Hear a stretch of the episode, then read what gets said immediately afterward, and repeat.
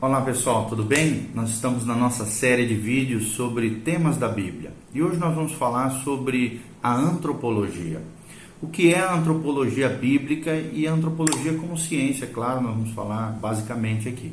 A antropologia, gente, é uma das grandes divisões da teologia sistemática, da teologia como comumente nós conhecemos. Teologia sistemática, o estudo acerca de Deus e todas as coisas concernentes aquilo que a Bíblia revela acerca de Deus e tudo que está interligado a Deus de maneira sistemática, ou seja, organizada. E certas verdades podem ser reafirmadas à luz da palavra de Deus quando nós tratamos da antropologia. Antropos, homem, logia, estudo, ciência, né? É, tudo aquilo que se refere ao antropos, homem. Antropologia é a ciência que estuda o homem. É claro que a nossa ênfase agora nesse vídeo é a antropologia bíblica, porque nós partimos do pressuposto que a nossa antropologia cristã parte da palavra de Deus. A antropologia, num primeiro momento, a ciência normal, é uma ciência moderna, contida na educação secular.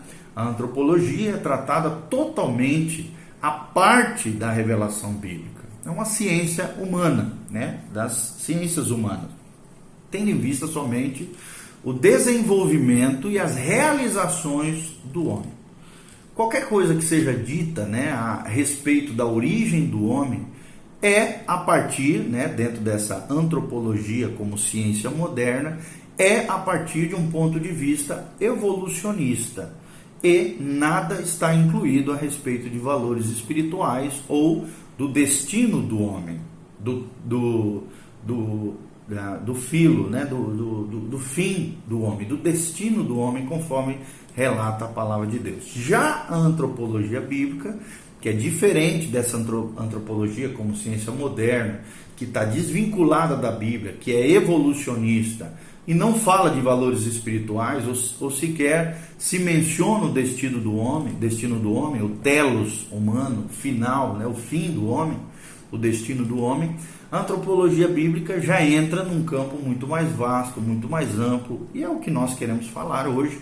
Leva em conta, sim, importantes considerações que nós vamos enumerar agora para vocês. Primeiro, primeiro princípio com relação à antropologia bíblica: a origem do homem. Da onde o homem surgiu, da onde ele veio.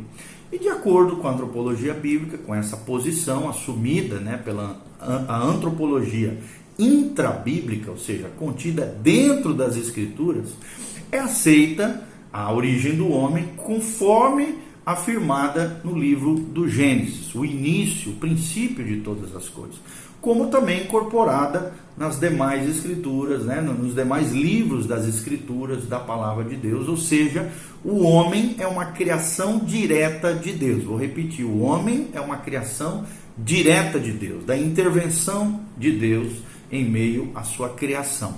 Negar essa narrativa do Gênesis não é somente uma negação daquela porção específica do Gênesis, mas de toda a revelação de Deus.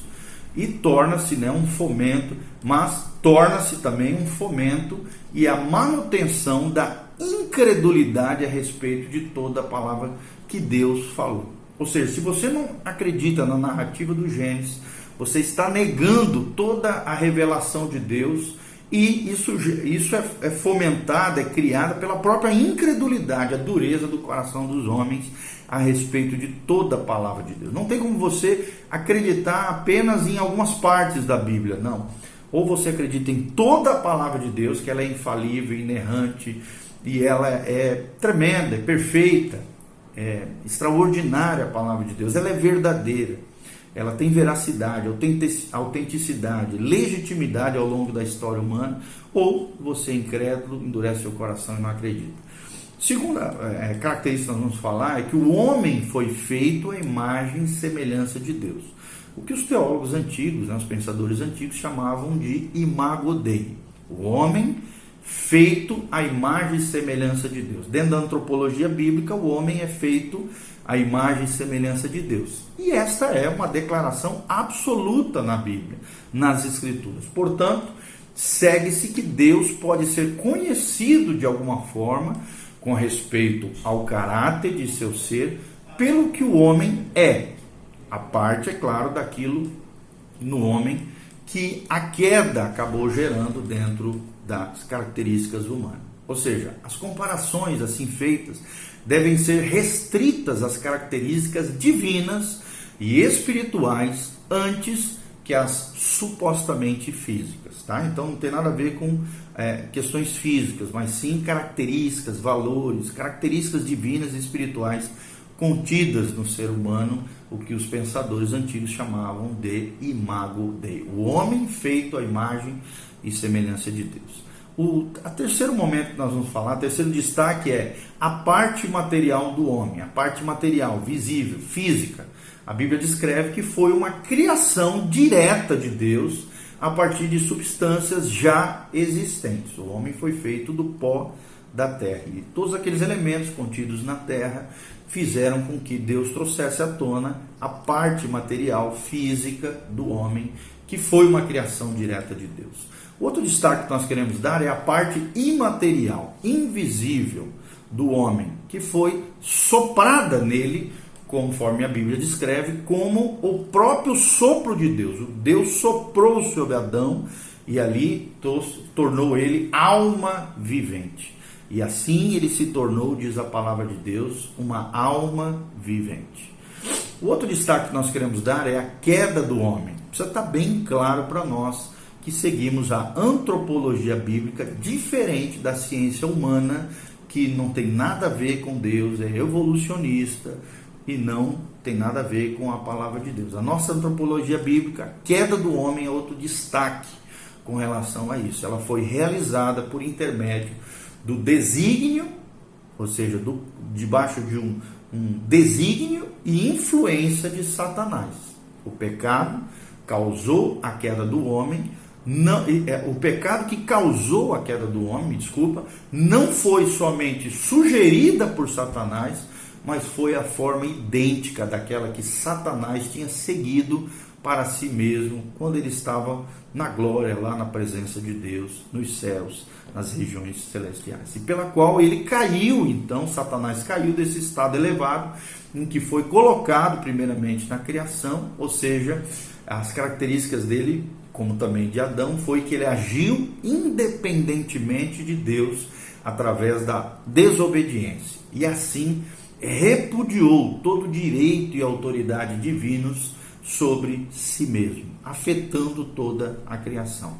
Você pode conferir isso em Gênesis 3, versículo 5, e em Isaías 14, de 12 a 14, fala da queda de Satanás. Você vai comparar as duas e vai ver que os princípios que operaram na queda do homem foram que foram sugeridos por Satanás, traz essa forma idêntica com qual Satanás também havia feito para si lá diante da presença gloriosa de Deus, do seu estado original de criação. A independência de Deus pela desobediência e o repúdio de todo direito e autoridade divino sobre si mesmo, ok? O outro destaque que nós queremos dar é a queda e a sua penalidade. Ou seja, o que, que a queda do homem trouxe como penalidade sobre todos os homens, tá? Então, quando nós falamos da queda e a sua penalidade, nós precisamos entender que elas vieram para a totalidade da raça humana. Essa penalidade da morte espiritual é transmitida é, imediatamente dos pais aos filhos, enquanto que a penalidade da morte física é imputada imediatamente a partir de Adão a cada membro individual de sua raça. Vou repetir.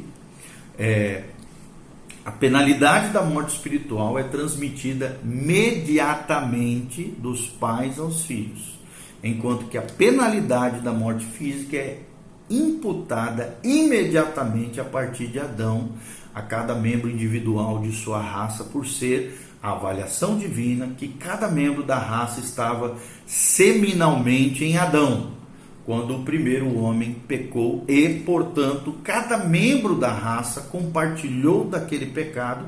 E o nosso dia a dia revela que, da mesma maneira que Adão caiu nós também tropeçamos no pecado semelhantemente a Adão. O homem pecou e, portanto, cada membro da raça compartilhou daquele pecado juntamente com Adão. Essa avaliação do pecado de Adão para a sua raça é, dentro da teologia, considerada uma imputação real, antes do que uma imputação judicial. Esse princípio divino né, de considerar as coisas está claramente indicado também em Hebreus capítulo 7, os versículos 9 a 10, onde Levi, que como um sacerdote foi sustentado pelos dízimos do povo, não obstante pagou dízimos quando Abraão pagou dízimos a Melquisedeque, visto que ele era um bisneto nos lombos do pai Abraão. Então nós vemos essa característica né, da imputação do pecado do homem dentro dessa dessa é, é, identificação seminal em Adão, nós vemos que o homem também pecou em Adão, como nosso representante.